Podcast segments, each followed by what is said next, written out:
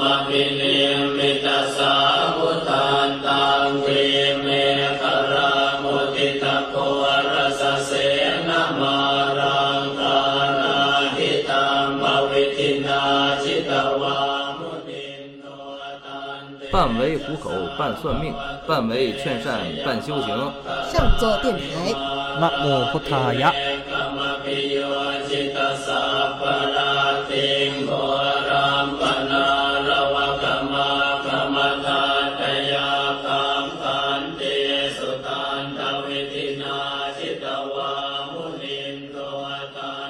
Hello，大家好，我是小师太。呃，大家好，我是东东。咱们这一期是不是又又断更了一小段时间吧？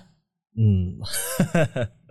不想说什么了，咱们就直接进入主题吧，嗯好吧？呃，今天呢，这个咱们讲一个我很喜欢的一个师傅，很崇敬的一个师傅啊，嗯叫金孔雀啊，金孔雀古巴柴亚巴拉比啊，哦，他他还有后面的名字，我一直以为他就叫古巴茶雅。没有，他他正常咱们都是管叫古巴柴亚，他是这个，其实他的名字呢叫古巴柴亚巴达比巴拉比，巴达比，巴达比，然后他还他还有呢，他后边还有名字哦，，还有啊啊，，后边那名字我记不住了。嗯，这个为什么要讲他呢？就是首先来说的话，颜值高，法力高、对，啊，而且还比较年轻。嗯，这一次我这个主要也是去呃专门去拜拜他去了这。师傅长得挺帅的，啊，这啊个师傅长得确实挺帅。嗯， 而且一看就感觉特别面善，嗯，是的，而且说他这个人吧，相对于来说也比较随和。这个嗯师傅，无论说呃在，而且在泰国的名气啊、地位啊也是很高的。嗯，呃，古巴茶雅。那么咱们先简单的介绍一下这个茶雅师傅吧。行，嗯，这个呃，古巴茶雅呢，他是多大呢？其实他不大，他一九九一年呢，他在佛历的是二五三四年出生的，二五三四年生日三月十五日。回头我给他看看八字，那这也算是年少成名了吧？因为他嗯也不是现在才成名，他也成名很久了。是他从小就出名的。嗯，嗯，他为什么出名啊？他他其实他是生的生的是轰轰烈烈的。生的轰轰烈烈，为什么说他是生的轰轰烈我烈天呢？降祥瑞 吗？啊，说那什么是天降地震？天降地震，对，因为他是三月十五号当天的那天，那那一天是太北正发生大地震的时候，嗯他的母亲呢，就是那个时候的人都都跑啊，都往出那个跑慌啊。然后呢，他母亲那阵儿已经怀他就是七个月左右了，他就在这个路程中呢，呃，可能颠簸了，然后就伤到了一下，就小产了。哦，啊，然后呢，这个其实它是一个，它主要它是早产啊，早它产这儿对对对，呃，七个月它就生了，嗯，嗯、在当天吧，在投生之前呢，他就他妈就跟他爸说说，呃，哎呀，老公，昨天晚上啊，我做个梦，我梦到一个什么呢？我梦到一个白孔雀，白孔雀，对，梦到一个白孔雀在我头上啊飞呀、然后呢，就是对我吐出来一个小金球，啊，小光的这个夜明珠，然后这个呃这个珠子啊就落我身上来了，然后就是接下来就是狂风大作一样啊，这雨水就洒我脸上了，我就醒来了，呃，然后呢，没想到今天就真是这个地震外加大暴雨，咱就和咱们的孩子相见了，就是就说这意思是不是有点儿有缘点分硬？上了，啊，一般来说的话，你看，可能是这个什么，一般来说，这个这些有些高僧大德呀、或者说无论说这高僧大德还有什么，他都会，比如说怀孕的时候啊，或者比如说释迦牟尼佛有白香如梦，对不对？嗯都会有这些典籍吧，对或者预兆对预预兆这个呃，不是普不是凡人，嗯，嗯、都会有这些梦境啊，或者什么，就是添加一些神秘色彩呗。这个东西呢，咱们就是一听一过就可以了。嗯、然后总的来说的话，还要接下来还有我说的，它是一些它的事儿。那么说呢，这个孩子就取名为什么？他不叫查雅，就是起名，他的名字就叫巴达比哦，啊，他其实就是叫巴达比，然后就是意为什么？翻译过来是大地赐予他的孩子，地震了，给孩子震出来了，嗯这名字取得挺 好，很有意义，是吧？嗯，然后呢，那么呃，古巴查尔还有一个妹地妹，震之子，对他还有一个妹妹，嗯，呃，我他的妹妹我见没见过，我就感觉他的妹妹长得一定不丑了。应该是，毕竟哥哥长得都这么好看，是啊的，古巴查尔长得比我还 白，嗯那也也也正常，啊是是，我是属于是黑了点儿，嗯，然后呢，那么说。小的时候吧，小的时候呢，这个查雅呢，就是从小就因为他早产嘛，就是身体多病，哎呀，一天老生病啊，老生病，呃，就是然后呢，家里人吧就听老老人说说你这孩子啊，我瞅着这个有点儿有点有点那什么呀，有点这个体格不太好，不行的话。呃，疯了因为是吧对，因为不是在泰国啊，因为在泰国有一个这么有一个这个，其实在国内也是，如果说孩子不听话，孩子身体不好，就会依靠哪个神作为什么继父啊，去拜这个神当干爹干妈。哦，这个咱们讲大圣的时候其实有讲过，对对对，当什么弃女弃子啊。啊、嗯在泰国呢，就会认和尚去当干爹干妈，因为和尚没有孩子，正好哦，而且和尚还能干这事儿呢，啊，对，而且说和尚他本身他就是一个一个福田，他有福气呀、嗯，啊，所以说呢，这个呃按照泰国的习俗，一般都会把孩子过继给这个呃僧侣，他们就选了一个佛日啊，就到附近的一个庙，附近他家附近的这个庙里啊，就是这个那个他好像他们的他这个这个过继的师傅叫叫那个呃罗罗塔邦，应该是这个，这是他的师傅，然后给他做一个佛教的这个过继仪式啊，这个他就成为了这个佛教徒。第一步就是说从小的时候，然后呢，那么一直到什么时候？直到他四岁的时候啊，查雅到四岁的时候，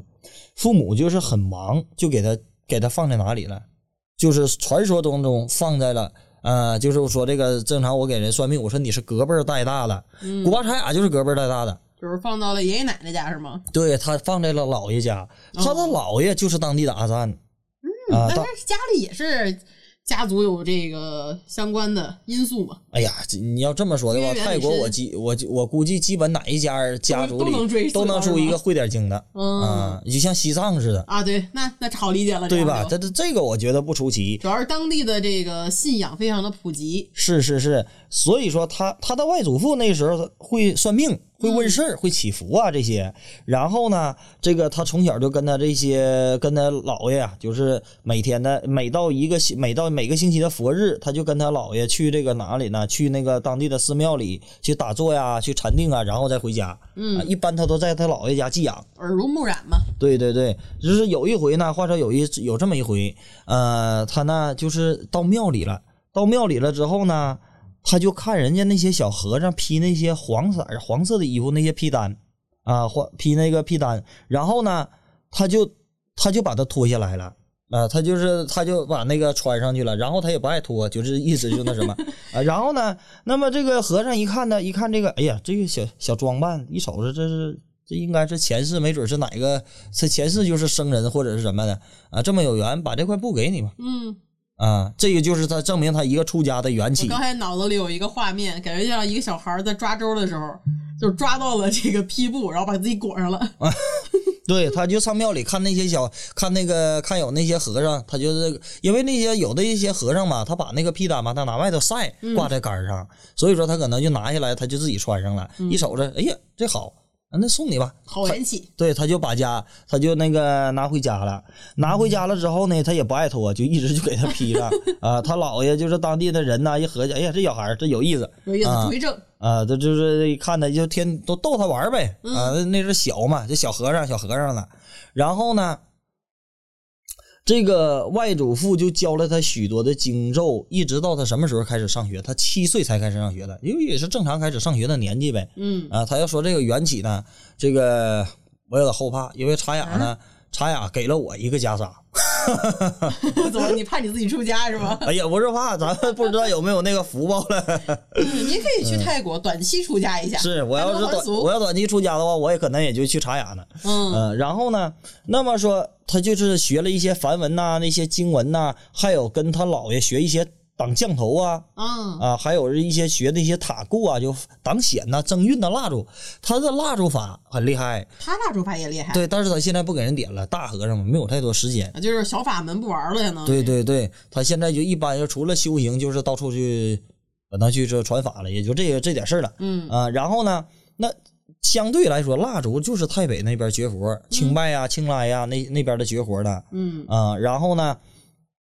他把所有的这个他的蜡烛是他姥爷传的，呃就是嗯他姥爷也喜欢这外孙子，就也把所有的法呢，也就都教呃，也就都教这个巴达比了。然后呢，教了师傅以后呢，他那时候他就想他就想出家，慢慢一他就想出家了。出家他就跟家里人说，家里人说不行，啊、你这十岁没到呢，你还出家？你这大点儿出什么家？咱家就你一个小的啊，就这个意思。然后他就有点伤心，他就跟那个去，他不是有个继父嘛，啊对不对？对过继那个和尚，他就跟那个和尚说，和尚就跟他说，呃，孩子，你先你先别着急出家，你先完成你小学的学业。你怎么你都得把小学学完事儿，你是你才能那什么？你现在你你连字儿你都不会啊，你这么着急出家干啥哎呀？是啊，你如果说你完成了小学的学业，你再跟家里说谈出家。如果说那个时候父母不答应你，没事儿，你来找找这个义父来，你你在这义父这个庙里出家，嗯啊，他不不要你，你就硬出这个意思 啊。然后呢，那么那个时候呢，是这个这心也定下来了嘛，嗯一直他他他那时候好像就要上小学三年级呗，就类似于还有三年我就小学毕业了，对不对？然后呢，那那我还有三年我就可以出家了，他这心里就这挺高兴呗。那我就再等三年，然后呢，他就出家倒计时，对他就好好去学习这些语文呐、文字啊。之后等他这个又同时又是跟那个他祖父啊继继续学这些法术啊，所以说一直到他小学六年级毕业了以后了，他才到庙里出家。是当了和尚之后，出家了之后就不能再继续学习了吗？不是，他在庙里继续学习，那就学习佛教了。嗯，就不再学习这种书本上的文化知识了。对，然后呢，他是从什么时候啊？二五四七年那一年，二五四七年那一年正式出家当了这个沙弥。当时呢，他的法名叫什么呢？叫萨玛尼巴达比。嗯然后呢，他在这个有一天啊，他是什么时候？他第一个师傅是谁呢？就是古巴文春，嗯，很有名，啊之古巴前文说春过，对，这是世界级和尚了。是对，要大咱牛咱们逼咱们下一期讲古巴文春啊，哎下一哎期讲古巴文春啊。那么他在他十六岁的时候，有一天他到了青莱，他就正好遇到那个古巴文春了。那么古巴文春就是太北的那那个时候太北的高僧，他是缅甸人啊。他现嗯这最近他是那个这他现在在泰国呢，他是六十岁大寿，现在正在那个泰国那个那什么呢啊办大寿呢，过生日呢。嗯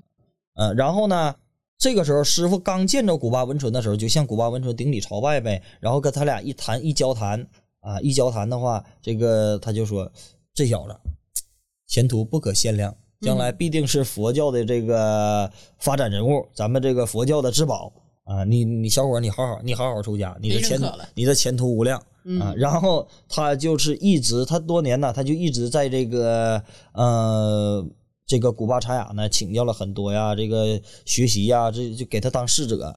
之后呢，他的所有的一般的他的禅定的法门是古巴查雅传给他的，古巴茶雅传，不是古巴文春吧？是是古巴文春传嗯传给他的啊。然后呢，古巴咱们都知道啊，古巴文春的禅定力是非常好的，嗯嗯，等以后咱咱们慢慢介绍啊，他的这个，所以说古巴查雅的这个禅定力也很厉害。嗯就是他他刚开始做的时候啊，师傅刚开始做的时候呢，就是说他做一个小时的时候呢，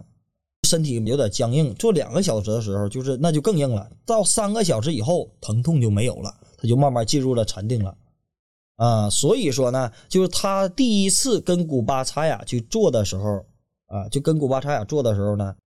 连做了十个小时嗯，啊，第所以一次就能连做十个小时，对对对，就是说很厉害这个嗯禅定、啊，所以说呢，就是一般人他受他是那个那什么的，他是受不了的，就是慢慢的不断的去训练呐，或者是什么，那他可他的能是记录他也有是可能是第一次做这么长，嗯，那他的啊记录是多少啊？最高记录，七天七夜。古巴茶雅七天七夜，对他的这个，要不我怎么说是他的禅定力特别好呢？这七天七夜是就一直不动是吗？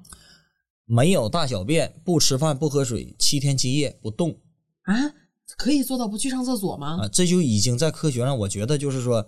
有点儿有点离谱了是吗？有点离谱了。嗯啊，就是你哪怕你不喝水，就是人呢，好像我也不知道，我曾经我记得是什么，好像不喝不喝水不喝水的话，坚持不了几天我记得是十一天，好像是。啊，反正就十多天儿，十来、嗯十来天，你要体格不好，可能更那什么，对吧？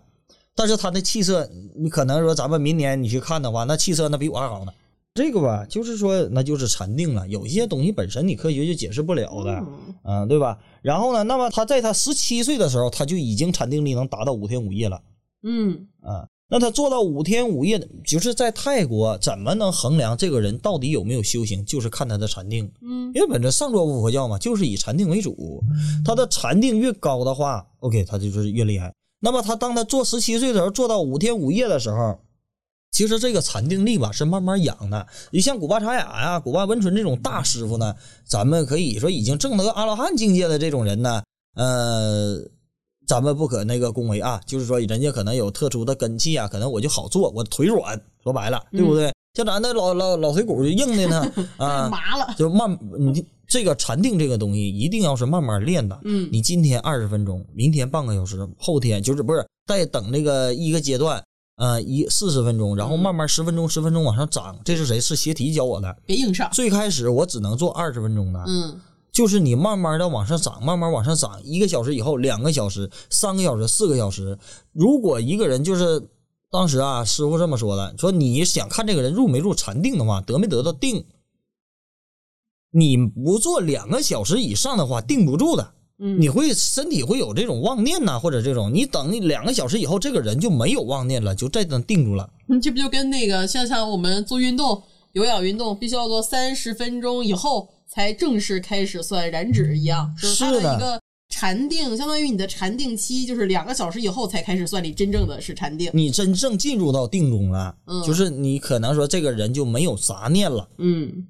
啊。然后呢，那么他那个时候呢，他是第一次是怎么出名呢？就是我说他十七岁的时候，嗯就是五天五夜，五天五夜了之后呢，青青来的人就疯了。哎呀，这怎么有这么个人呢？对吧？这禅定力这么好，咱们都去拜拜吧。啊，当他去拜的时候，就是还是说，就是泰国呢有很多的这种信众，他遇到谁他就找谁要要彩票号码。啊， 又干这事儿，对，他就去跟古巴查雅说一个，说师傅能不能给给我个彩数字给个数字。然后他第一次开口，他就给给他个数字，恰巧这个数字中了头奖，哦，头奖啊，对，然后那又火了。就就是疯了火上加火，你知道吗？本身我我五天禅定呢就很少人拿到，嗯然后呢，那么说这个又中头奖了，所以说这个师傅就那个时候在青莱就有名了，嗯就是号称什么呢？小活佛，就这个意思。嗯然后呢，那他十八岁的时候呢，他就到了一个什么呢？到就是又拜了一个，也是一个那个呃古巴的一个师傅，叫什么呢？古巴因达。他呢那个时候已经一百零一岁了，这师傅就是说呃岁数太大了，他就跟他说说我没有什么能教给你太多的东西，岁数年纪也大了。呃，然后呢，这个就是偶尔教教他一些什么，就没有时间这么系统去教他，也没有精力了。谁能让他那时候一百多岁老头儿还去教，对吧？嗯但是呢，我给你改一个名字，给你起一个法号，就叫查雅。哦，这个查雅是古巴因达给他起的，四名，所以说就他就叫古巴查亚巴拉比，嗯就这么来的。然后呢，他还有一个师傅，还有一个师傅是谁呢？就是他，他属于亦师亦友的吧，像前辈一样。嗯是谁呢？是古巴雷雅察。啊，就是也另一个孔雀王，相当对，于清莱一共有两个孔雀王。啊哎，这里可以稍微插播一下，就是我们凡是不凡抽奖的这个古巴阿里雅茶的转运红绳儿，对就是他，他的，他也是僧王，他在泰国就是赵坤级别的人物了，僧王了啊、然后呢，那么古巴利亚茶给古巴茶雅又给他改一个名儿叫什么呢？就是给他赐给他那个取一个，就是长辈的这个那什么，给他赐个名儿呗，赐个法名儿呗，叫什么呢？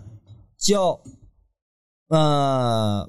帕查雅巴达比查雅拉达纳基多。这是他的全名了吗？ 所以说这个就是正常就管他叫古巴查雅了。是我不想了解这么多了，他名字太长 了。是他这名字是挺长的。然后呢，就是说他有一些神迹吧，这这不是两个神迹，五天五夜、对七天七夜，这两个神迹，还有什么中彩票神迹，嗯还有呢一个是什么神迹呢？就是说有的他的他这僧人头发不也长嘛，然后呢，他就把总把那些头发呀就剪下来，就散给信众，嗯，上给信众。有一天呢，他们当地村子里呢，就是以那个因为泰国热嘛，都是小草屋、小草屋、小木屋，有那些木屋穷，它上面有那草，那太阳一晒或者什么就冒黑烟就着火了，嗯它就易燃呐。然后那个时候呢，这个那个人就往出跑。往出跑了以后，就喊大伙儿呗，都都来浇水呗。他们把这个火浇灭了以后，这个房主一回去看他那个房子，只不过就是有点乱，有被烧的痕迹，但是屋里没有烧太多的东西呢还。能用，对，还不是不是还能用，就是有一些烧焦的痕迹，没有烧到屋里的佛像，还有这些东西。然后呢，他就感觉是什么？是这个古巴查雅的这个头发嗯，啊，因为他供的唯一一个这个就是他就他没有什么佛像嘛，就一个佛像，一个古巴沙雅啊的他头们家发，就供的是他的头发，对，他就觉得这个是那个查雅的这个加持力嗯啊。然后呢，在泰国啊，在泰国北部的话，第一高僧是谁呢？叫古巴西维猜。嗯古巴西维才创造了一个什么法呢？一个禅定的法门叫尼洛这个法门。这个法门就是说，你你修好修好咱们这个法啊，能可以直通阿罗汉的境界嗯啊，修好这个尼洛这个法。然后呢，这个这一次我去那个古巴查雅，他跟我说过这些禅定的这些东西的，确实人家就是就说张嘴那些话就是很很到位。啊，然后呢？那么这个法脉呢，就有点咱们可以理解成呃这个大圆满，理解成那个藏密的大圆满，可以直通心性，即当世成佛的，就是可以说这个意思。就是说在这个呃，席维才创造的这个尼洛这个法，就是说他可以，你这一生好好做的话，直通阿罗汉。嗯，就是说这个法，这个法是，但是呢，一般人做不了。这个法是比较苛刻的，它要在你当地一个空地挖地两尺，挖地两尺乘两尺啊，一个这正常是哎，对，两指乘两指的一个坑，然后在这个坑上铺上白布，嗯这个白布，然后在上边搭上一个帐篷，这个高度不要三尺，就是你在这个人，你在这里边儿，你动弹动弹不了，因为你这腿只够你这个两指的，就这么高。然后呢，你站站不了，你只能在里是坐着的。你相当于把自己活埋了，是吗？有点对，儿，就是给他搭一个小茅屋，就是给他困住了。嗯啊，困住了，你站站不了，是坐坐不了，是一个这种境界的。嗯然后你要在里去修行。那么说，在僧人闭关之前，必须就是说，在大众的面前呢，穿好袈裟呀、就是呃，穿好这些袈裟，就告诉你们，我身我身上没有任何的东西。然后闭关了以后，告诉你我闭关几天，然后呢，外头的人呢轮时轮流守护，看看万一里头这个人有没有什么措施啊，或者什么，对吧？就万一这人可能在里晕倒了，嗯或者说呢，这人可能在里，对吧？有点什么紧急那啥，得必须得有人在那个有人外护关对着外边呢看着护关呢。嗯在这种严密的守护下，一共他就在里不吃不喝不拉不尿的这种状态下完成闭关禅定，啊，一共是七天。哦，这就是他最著名的七天，还是还是这种条件苛刻的条件下逼的对，关就是不动，让你一动不动的他在里这不边。叫闭关，他这就是禅定。对，然后呢，那么说，在你的茅草屋面前要放一杯水，这个水，这个水是什么呢？这个这杯水就是说，在你入定之前，他可能坐一坐就会口渴，嗯留给你喝水的，你可能喝点水呀、这就是就是这些了，你只能用一些这个，这就是古巴西维差的创造的这种独特的这种禅定方法。入定之后是就不能再喝了，是吗？那你都定住了，你你还没有，你也没有这个妄念了，嗯，就是你这保持这这杯种水禅相当定状于态就是了，你前两个小时让你先润润口，就是你准备工作了。嗯啊，在没定的之前，你可能坐一会儿，你肯定就渴了，渴了我润润嗓子，就是这么个意思。然后呢，有一天禅定啊，禅定的时候呢，茶雅呢就什么，他就是这个，他在定中看着一个老老仙人带他去一个世外桃源了。到世外桃源里头呢，就有一个密室，他就把这个箱子给他打开了，然后古巴查雅就看见里头有一个什么孔雀般的经文，查雅就告诉他说：“我今天把这个孔雀的密符密咒交给你，我希望你能给它发大发扬光大，就是说白了，一扶上啊，就是它扶上出来了。 然后呢，接下来呢，这个仙翁就消失了，他把这个他出了定当中，他就把这个这个符咒就给记下来了。”啊，然后他就是这么来的。他这个孔雀明王的这个孔雀王的这个法，其实这孔雀法术呢，在泰国也有，在这个密宗也有，唐密这里或者东密里就孔雀明王嘛。它这个两个法有一个共同的点是什么？它可以制毒，啊，就是说所有的这种不好的毒气啊，孔雀明王可以吃掉，可以给它那个去掉。再一个，它的法也是说有人缘、财运是这这一方面的，啊，就是说佩戴古巴查雅的孔雀牌的话，就是说什么呢？增加人缘啊，增加党显啊，这些不是说人传给他的，是天神传给他的。所以他的这个孔雀法是可以对标上这个孔雀明王的，是吗？嗯，就是说一个易服藏嗯啊，一个就是它跟就是咱们密宗的这个呃孔雀明王又是两个法嗯啊，就是他这个就是说天神传给他的嘛。你像那个那谁邪提，邪提不也之前教过我一个咒语？他说了，这个咒语呢是我在禅定当中天神传给我的。嗯 啊，这是我的一个独特的法门，嗯，那个不要教给别人，这个法术特别的灵验，你好好用。他也是这么教给我的嘛，就是一样啊，就是他们都会有一些，比如说那些高僧大德啊，他在定中呢就会教给他一些什么东西啊，符咒啊，就是传法，就有点像类似于法教的阴师过教一样，啊，阴师过法一样。然后呢，那么孔雀代表说什么？孔雀第一代表飞心之皇，就它开屏时候呢，就特别的就也代表说什么所向所向披靡嘛，啊，所以说它斩可以断除一切众生的这种恶业啊，令这种烦恼啊都去掉，同时啊带来福报、财运、人缘儿，就是是这么个意思，就是孔雀法。嗯，有一次啊，他们当地有什么有蝗虫有灾，那个时候呢，他就说，哎呀，这都闹心呐、都闹心，这个这个这闹这些蝗虫闹太多呀。有一个村民就跟这个说，不行，咱们去求求古巴查雅，古巴查雅这个不有孔雀法嘛、嗯啊，然后咱们看一看它这个好不好使。然后他们就去找古巴查雅了，古巴查雅是就弄两桶水呗，念完这个咒语就给他了，说你把这个咒语浇在田地里。可从那么以后，这个蝗虫就没有了。也是水法，啊，又是一个神迹嗯啊，就搁这么以后，哎呀，不行了，又火了啊。然后呢，那么说他有一天呐、有一天古巴查雅呢，就是梦见一个什么呢？他梦见一个白色的这个孔雀飞到哪里？飞到山丘之上，然后变成一个光，就无影无踪了。然后这光就越来越强烈，就以致到给他闪醒，知道吗？啊，闪醒了他的双眼，他睡觉呢。嗯然后呢，醒来之后呢，他就托钵去这个化缘呗，在化缘的路上就下大雨，下大雨呢，他就忽然想到一个什么呢？想到一个就是说，他就昨天晚上那个梦，他就对这个村民说，是附近有没有这种这个呃，问问有没有哪个地方有没有适合选择的庙，要是那里没有下雨的话，那那个地方就是圣地了。啊，然后呢，那村民就想说，这方圆十公里都下雨啊，啊，他选的这个没有没有不下雨的，然后这个他就看他们就坐车往这个村子的这个东南东部啊，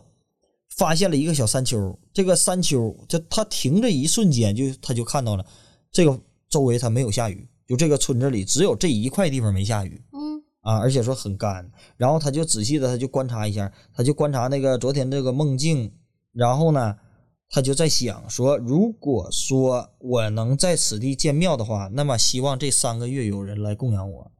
正好这三个月之内的话，就是一个曼谷的一个富商把这个地买下来，一听到这个信儿了嘛，嗯，买这个地买下来了，就送给古巴查雅了，就建这个寺庙。然后当时泰北的一百零八位高僧就一起都来了，把这个就做这个做这个庙呗。啊，现在也就是现在古巴查雅的这个庙，他自己的庙是吗？对，古巴查雅自己的庙，他这个庙吧，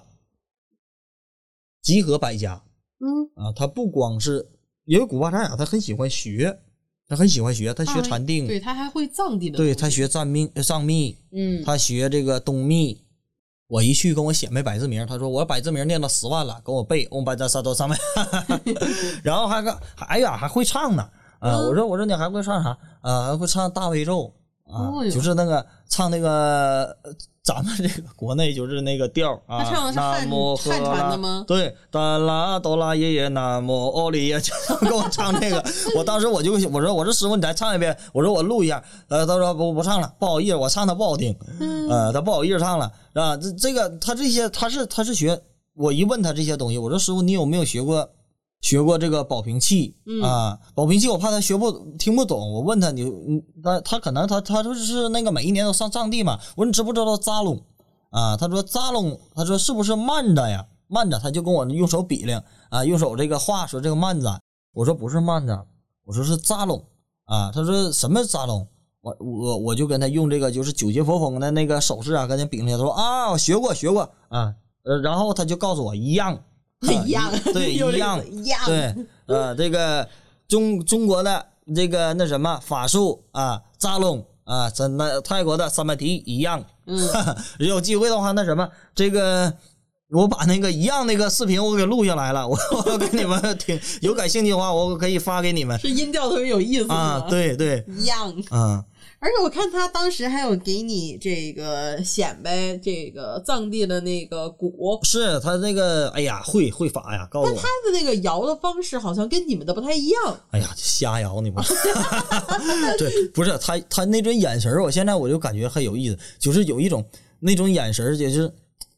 这这种什么看见没？我也会，就这这这，他就是对那我种，当时就是看那着种我也眯有眯眯缝着那种瞅我，你知道吗？眯个眼睛在瞅我，就是他看着给你显摆，你对，看是不是这个？对对对对对，他一直就是用那样，我我也没好意思，我说师 傅，我给你打一下，你把这 给我借我，我怕打完事儿他卡脸了。 但是呢，他就是拿着那个小铃儿，哎呀，摇起来，用他那打那脚骨一打啊，用弄一种那个。那种那小孩显摆的眼神在看着我，你知道吗？ 就是他这个师傅挺有意思，嗯，然后他带我转呐、转他这个庙，他有一个大塔还没建完呢，就是建成这种西藏族的这种舍利塔这种风格。他说：“我想我有一生愿望，就是说我把我这个嗯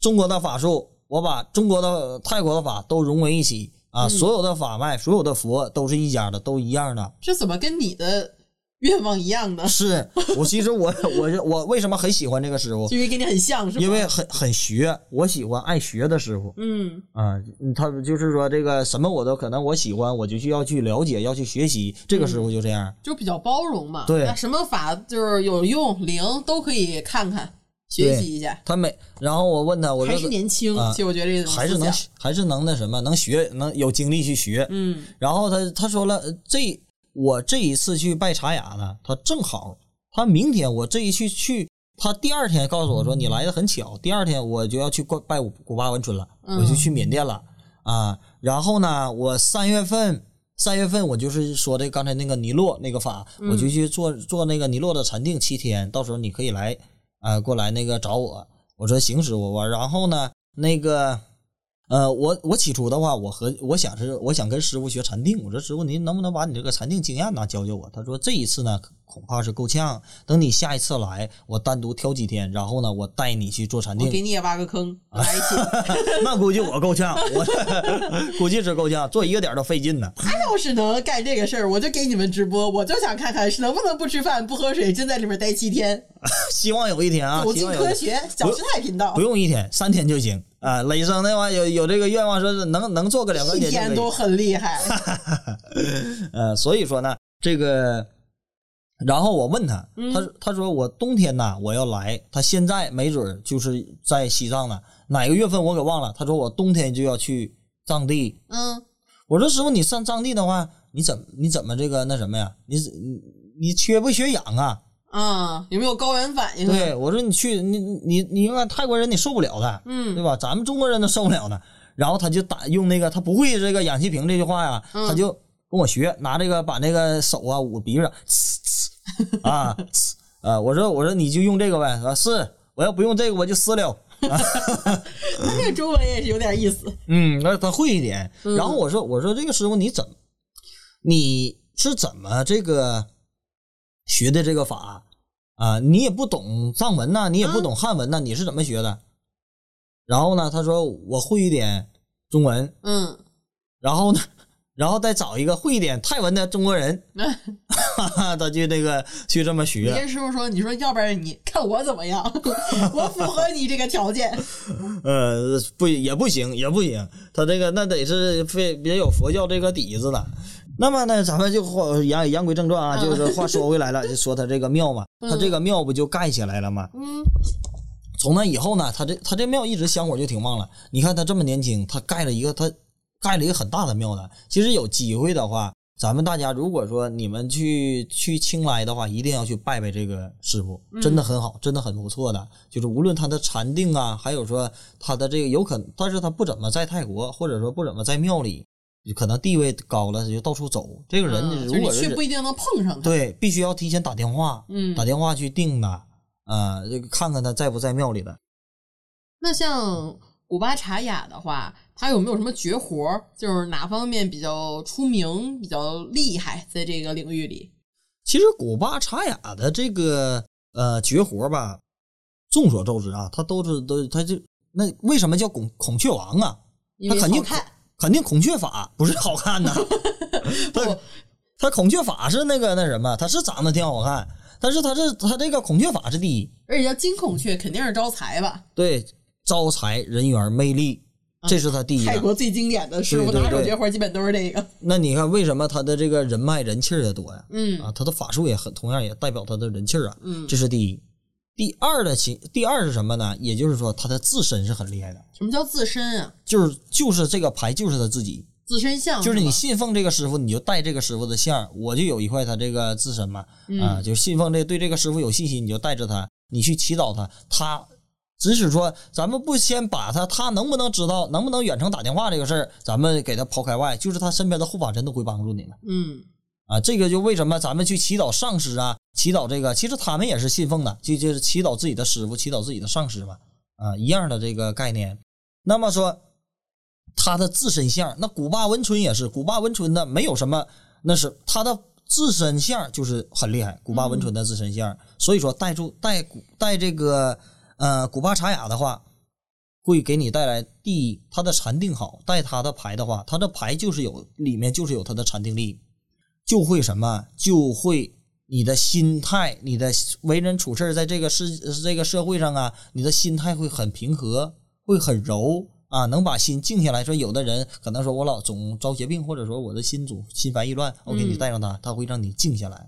啊。同样，他也会也是说财运呐、人缘是特别好的，你带上他，他会给你带来人缘魅力啊。嗯，然后他的还有什么法是很厉害的？就是他的帕皮拉是很厉害的，帕皮拉是什么？帕皮拉是鬼鬼王，哦哦，对我有一个你送我的那个鬼王的那个手链儿是吧？啊，就是那，其实是他俩是还他吗？他俩还是不是他，不是他啊、哦，我管他叫鬼王。其实鬼王就是呃鬼王是鬼王，帕皮拉是这个。呃有机会呢，我专单独讲一下帕皮帕皮拉是湿婆的一化身。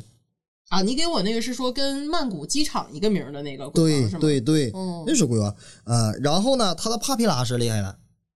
嗯，帕皮拉是怎么个厉害法？他主要管什么？事业、驱邪、财运、全能，嗯也是全能型、事业型啊。然后呢，他我认为啊，我的认知里是这三块。啊再有一个就是他的女王佛南帕亚。哦，他的女王佛也很厉害是吗？哎呀，他的女王佛那时候在市场上很火的，嗯，火火去了，啊，很火的，女老板们的最爱是吗？对的，对的。所以说，这个他的这些牌呢是很好的，那你之前是说有蝴蝶牌也是他的，不是蝴蝶牌，那个叫孔雀牌。对，孔雀、自身像、帕皮拉、嗯南帕亚。如果说咱们要是对这个师傅听我说的话，对这个师傅很喜欢这个师傅的话，咱们可以去挑他的自身像和孔雀、帕皮拉去入手。那南帕亚他太多了，所以说我不是特别喜欢他这个南帕亚。嗯啊，他的这些佛祖像，所以我说他的法嘛，都是都很柔的、很正的这些法，他没有说要碰这些不干不净的或者是什么的啊，全都是正统的佛教。嗯，嗯，是这些，咱们有机会的话去可以去多了解了解。同样，如果说有有那个将来有缘分的话，去泰国还是建议去拜拜这个师傅，真的很不错的。嗯，那古巴茶雅其实介绍的差不多了，我想插一个话题，嗯嗯就是因为呃录节目嘛，也就是今天其实是《凡事不凡》那一期的这个文昌，嗯嗯嗯然后这个学业相关的这一期节目，我们不是也赠送了这个一个大奖，就是东东师兄亲自制作加持的蜡俑，嗯就是招财吸人缘儿。嗯，然后，嗯，有一些这个听众朋友呢，其实不太了解这个东西是什么，而且一听是泰国的，也是微微可能有一点觉得不需要，有点怕。嗯，咱们就直接简单聊两句吧。这个蜡俑是什么东西？怎么回事儿？嗯因为这我搜的资料啊，我前提说一下，嗯，我搜的资料，我搜蜡俑的名字，一个是蜡开头，一个是俑开头，然后它的结尾是小可 爱，你知道吗？就是我当时嗯看了一下，就是感觉是一个白小可爱和一个黑小可爱的木棍儿，然后啊泡算是在了吧人员油里。呃，我我给大家说一下什么是蜡俑啊，可能有的不懂的话，这个也正常。这个蜡俑呢，就是它的泰语，就是真正泰国发音呢是蜡俑啊，嗯蜡，俑挺像的。啊。然后呢，那么制作它的话，需要需要找一棵百年上百年的树。嗯，这个树是什么？这个树名叫什么呢？叫麦麻俑啊，是只有泰国才有的树吗？，对，麦麻庸。那么说这个这个树吧，就是佩戴了这个树啊、就是这个意思是什么呢？意思就是说，你戴这个树，你就会变成一个非常受人欢迎的人嗯啊、它有一个这个，就是一般找这个树都是老年的树了。呃，就是制作这个蜡俑兄弟嘛，嗯一个小白，一个小黑，对这一个两个小木棍儿。那这个小木棍儿呢，就是说这个两个兄弟互相搭配的话，它会帮助你的人缘啊、财运呐、也会保住你，就是这个意思。嗯、保住你是说挡险的这个对保住你吗？保对佑你保护你啊。嗯那么他比他比小可爱年份要早很多，他可不是，其实他不算小可爱。它比小可爱还早。对他的拉佣的这个历史呢，比小可爱还早。嗯嗯，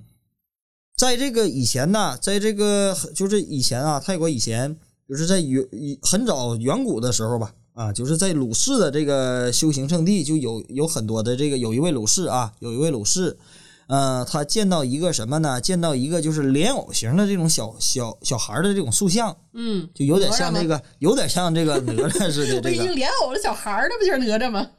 然后鲁氏呢就把这个呃露西就把这个小孩呢带回去了，带回去经过他加持了多少呢？加持了四十九天。嗯然后这两个小莲藕就变成了两个小孩子的形象。嗯然后这两个小孩子的形象呢，觉得哎呀这个挺好，我有俩孩子了，他就把所有的这个他自己的这个修行法术啊就交给他了。然后这两个人就身高影大，一个呢就是长得挺是白小孩，一个是黑小孩。嗯，啊，他不是小可爱，其实这两个法术就非常不得了了啊。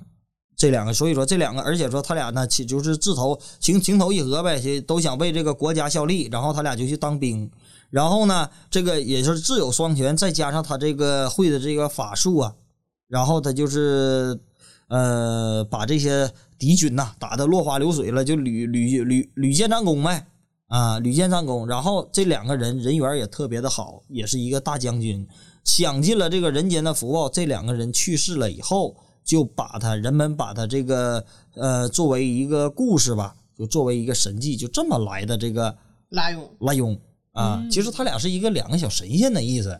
嗯。嗯，然后呢，呃，它不属于阴的是吧？不不不属于的，它不它不属于的，嗯，就其实它就是这么个意思。如果说这个，它第一是招财保平安，还有说什么呢？护主人缘儿。嗯，